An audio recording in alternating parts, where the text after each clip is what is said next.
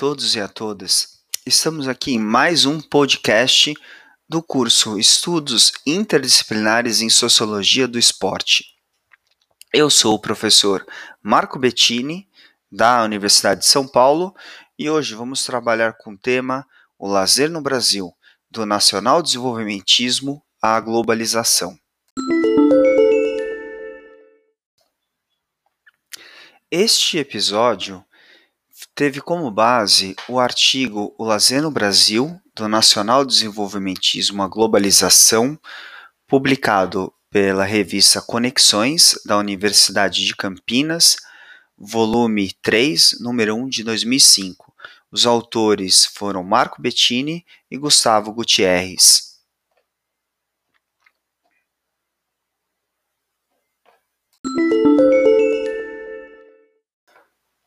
O que vamos apresentar, o que eu vou apresentar nesse podcast, né? Vou apresentar algumas reflexões sobre as práticas e teorias de lazer em diferentes períodos históricos, a partir da realidade política e econômica brasileira. Então, esse podcast tem como objetivo apresentar a evolução das práticas de lazer, do lazer no contexto nacional e alguns dos autores que influenciaram a produção teórica brasileira. Será dividido em três períodos: primeiro, nacional desenvolvimentismo, o segundo, regime militar e terceiro, a globalização.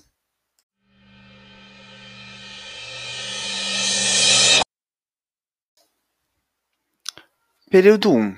Lazer e Nacional Desenvolvimentismo, 1946 a 1964. A ênfase nesse tipo de lazer se dá pelo desenvolvimento econômico industrial.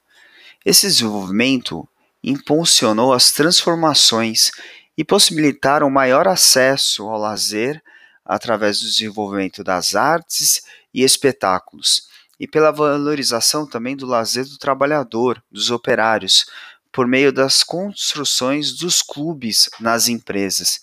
Então, por um lado, a gente tem um novo tipo de espetáculo vindo principalmente do estrangeiro e novas companhias sendo criadas no Brasil e por outro lado um espaço das indústrias sendo um espaço de lazer dos trabalhadores.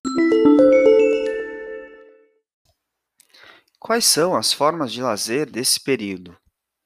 Para os setores mais letrados, temos o cinema e o teatro um teatro crítico e um cinema crítico nascente, como o Cinema Novo, Teatro de Arena, que tinham como perfil estético vários uh, temas importantes, como a luta contra a fome, uh, o terceiro mundismo, luta contra o imperialismo, e todos eles tinham inovações técnicas extremamente importantes. Cabe aí uma passagem da música popular e para erudita, que o samba uh, e o jazz americano, num cosmopolitismo musical, deram origem da moça nova. Esse casamento da, do samba e assimilação do jazz americana possibilitou uma inovação estética na música brasileira, sendo a Garota de Ipanema uma das músicas brasileiras mais tocadas no mundo. Os espetáculos de lazer do período tinham como público principal os setores urbanos da classe média e alta. O enfoque era produções, eram em produções estrangeiras. Nesse período também podemos constatar uma forte presença do lazer popular, que mantinha uma tradição da rua, o espaço da rua como maior espaço de convivência, os operários e, os, e as famílias desses operários tinham o clube das empresas e as várzeas ainda em cidades uh, em processo de urbanização crescente, os campos improvisados para a prática de várias modalidades esportivas, principalmente o futebol. A cidade, as cidades ainda em desenvolvimento tinham, possuíam muitos espaços livres antes do processo uh, rápido de urbanização. E a população de baixa renda tinha aí na cidade seu principal espaço, território de atividades lúdicas. enquanto que os setores mais abastados, no geral, tinham os clubes esportivos e os parques públicos, que normalmente estavam situados, até hoje estão situados, mas estavam situados nas regiões mais valorizadas. Esses são as formas de lazer, em termos bem sucintos, desse primeiro período, que é do nacional desenvolvimentismo.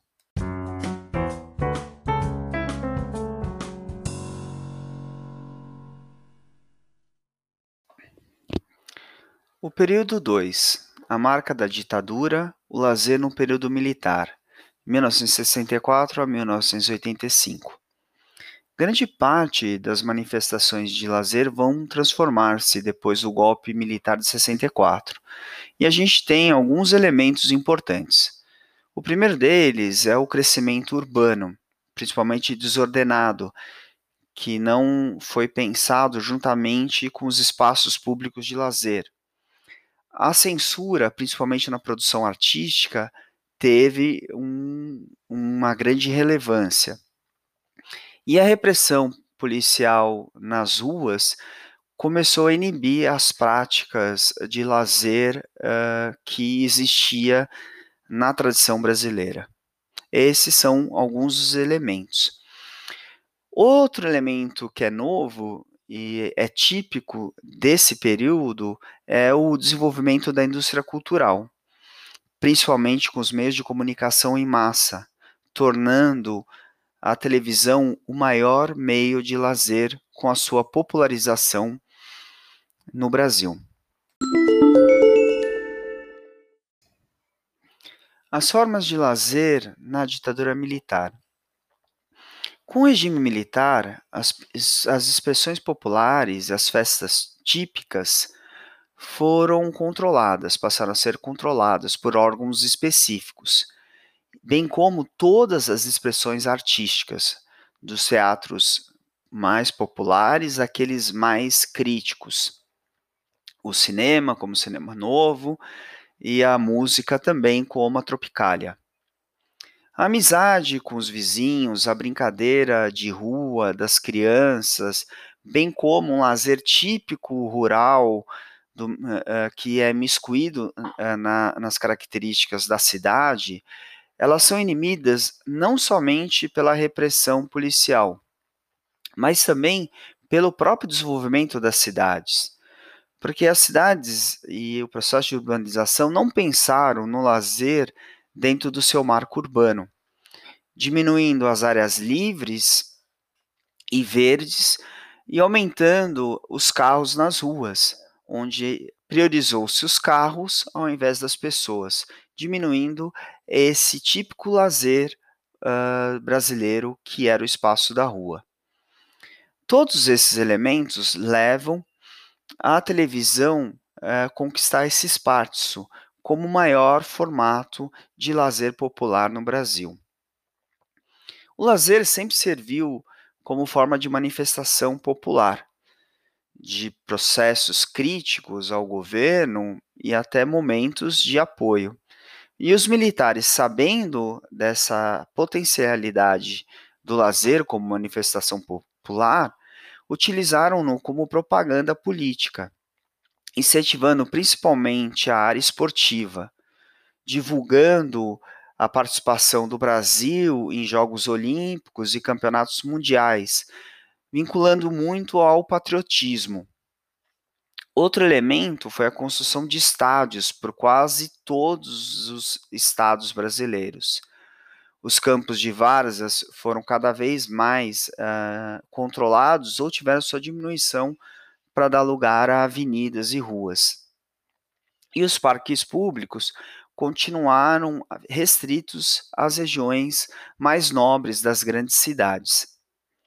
Essa utilização política do esporte, particularmente, teve seu apogeu com o projeto governamental Esporte para Todos.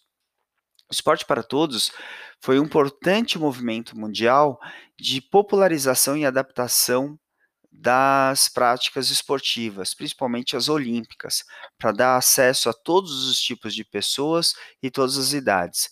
Porém, no período histórico que ele veio ao Brasil, ele teve essa utilização estratégica pelos militares.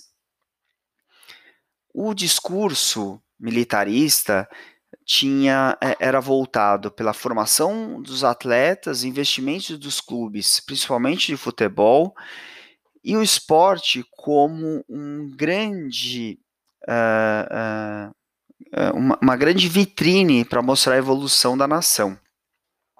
Esses são típicos dos regimes totalitários, como foi os Jogos Olímpicos de Berlim em 36. Nesse período do regime militar, o esporte foi sistematicamente utilizado a favor do regime militar num período de maior repressão política, como o tricampeonato mundial em 1970 e as medalhas do Pan-Americano em 1971 e Jogos Olímpicos em 1972.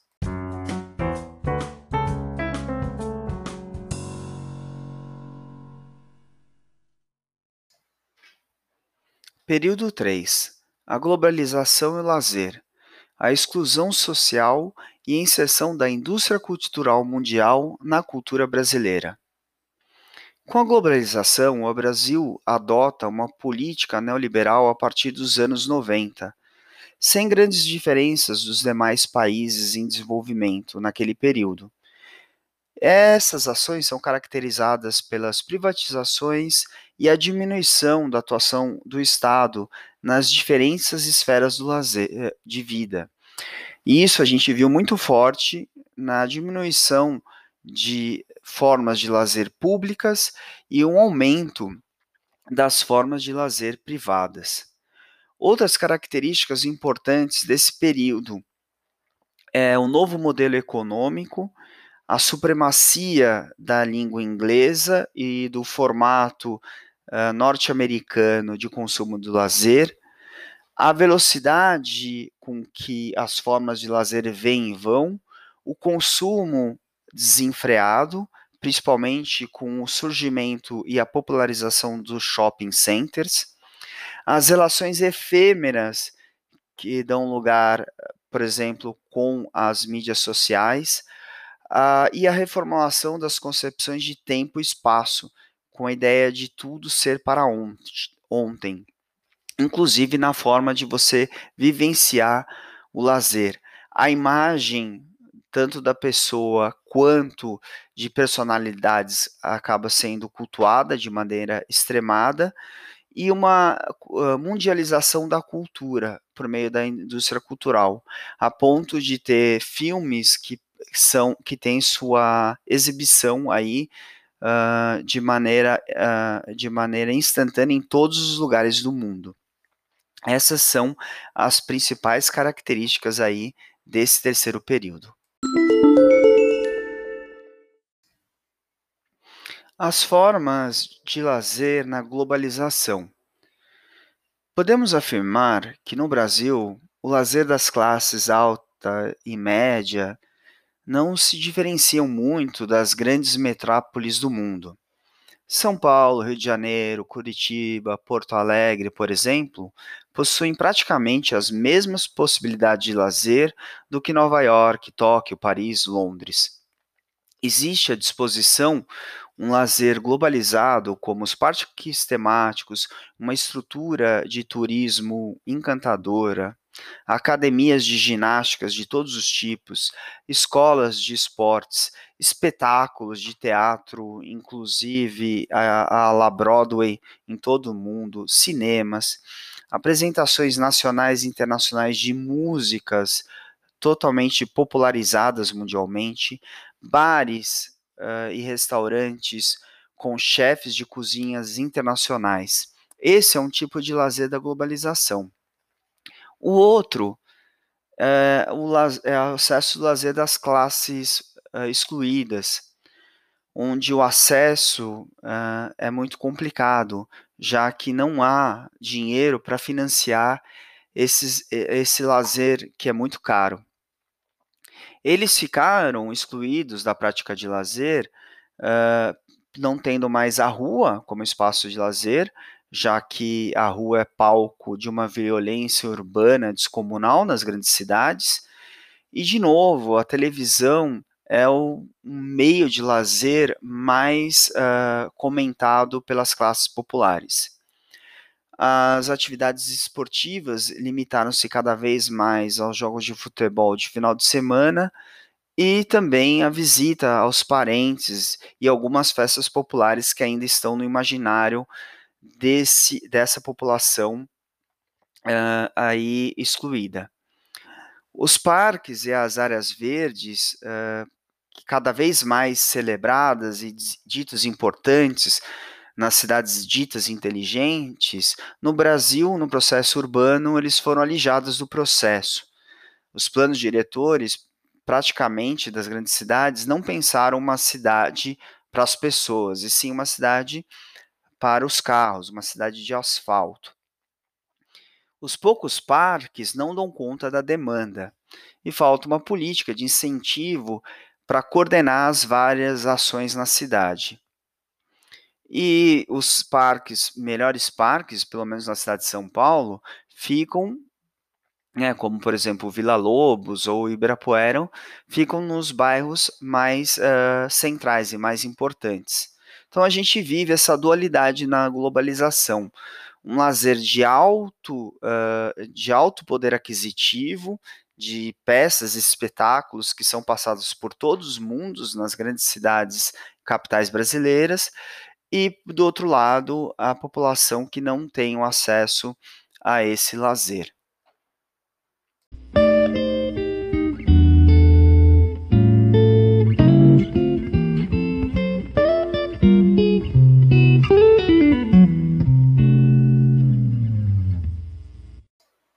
Chegamos então ao final de mais um podcast do curso Estudos Interdisciplinares em Sociologia do Esporte.